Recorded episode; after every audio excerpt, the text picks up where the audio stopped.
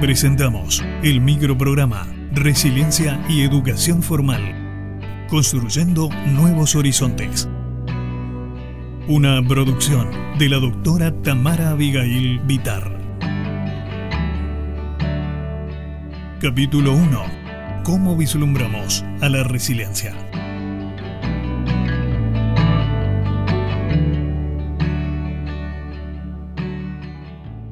Bienvenida, doctora. Coméntenos, ¿qué es esto de la resiliencia? ¿Cómo la podemos comenzar a definir? Gracias por este hermoso recibimiento. Y sabes que creo que la mejor forma de introducirnos en un tema de vida tan importante como este es agradecer a las personas que están aquí escuchando y que se están tomando el tiempo de compartir, porque me parece que esa es una, una palabra clave en estos micros que vamos a tener.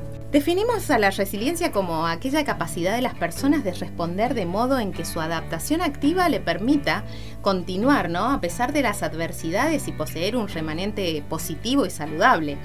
Claro, esto es una definición bastante entendible, que sin embargo, en los procesos de vida, implica, en no pocas ocasiones, el hecho de atravesar situaciones por demás críticas.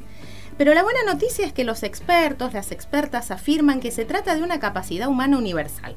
Por lo tanto, inferimos que todas las personas tenemos dicha potencialidad y que podemos desarrollarla en cualquier momento de nuestra vida. Grotberg, que es un exponente, fue un exponente mundial ya desde hace muchas décadas, y en 1995 hizo mucho hincapié en una definición donde hablaba de que el fomento de la resiliencia en edades tempranas era fundamental, pero además la definía justamente como aquella capacidad humana universal para hacer frente a las adversidades de la vida, superarlas o incluso ser transformado por ellas. Asimismo, la resiliencia viene asociada a la presencia de factores protectores que amortiguan los efectos adversos, los golpes físicos y o emocionales, y estos factores se definen como aquellos recursos que pertenecen al niño o a la niña, a su entorno o a la interacción entre ambos y que amortiguan de alguna manera el impacto de los estresores, alterando o incluso revirtiendo la predicción de resultados negativos. Entonces, ¿la resiliencia es una suma de factores protectores? Quizás es más complejo que eso. Actualmente los investigadores e investigadoras hablan de factores de resiliencia en lugar de factores protectores, que más adelante, quizás en otros capítulos, los podemos desarrollar.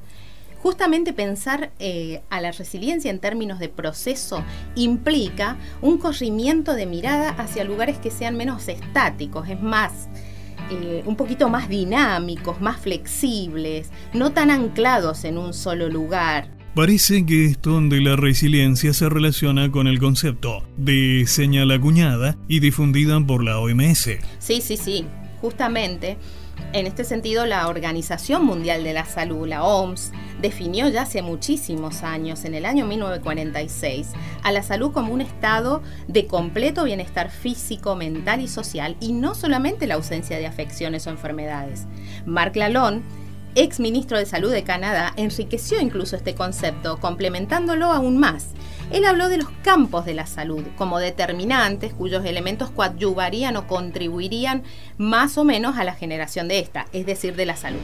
Homólogamente, podríamos pensar a la resiliencia como procesos de vida saludables y no tanto como un estado inamovible. Esto es, posicionarnos desde espacios simbólicos en que podamos registrar conscientemente aquellas transformaciones constantes que de una u otra forma van siendo superadoras en nuestras vidas.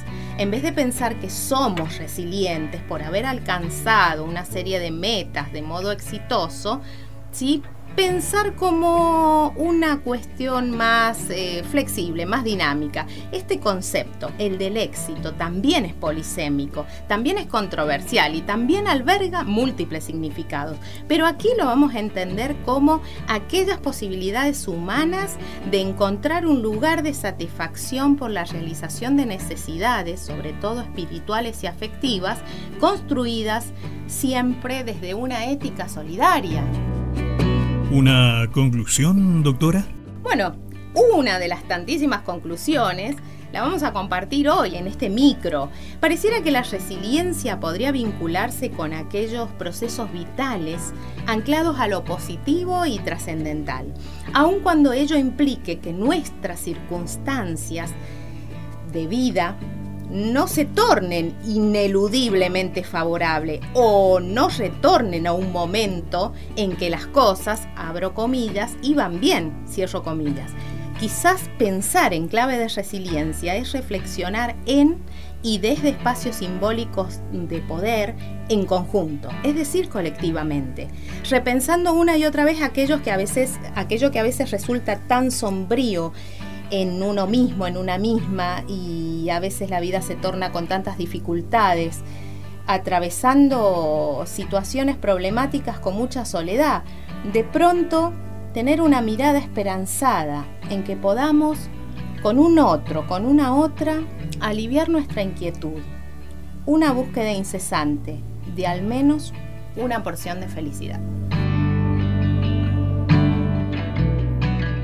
Muchas gracias, doctora. Nos encontramos en el próximo capítulo. Así presentamos el microprograma Resiliencia y Educación Formal. Construyendo Nuevos Horizontes. Una producción de la doctora Tamara Abigail Vitar por Radio Universidad de San Juan 93.1.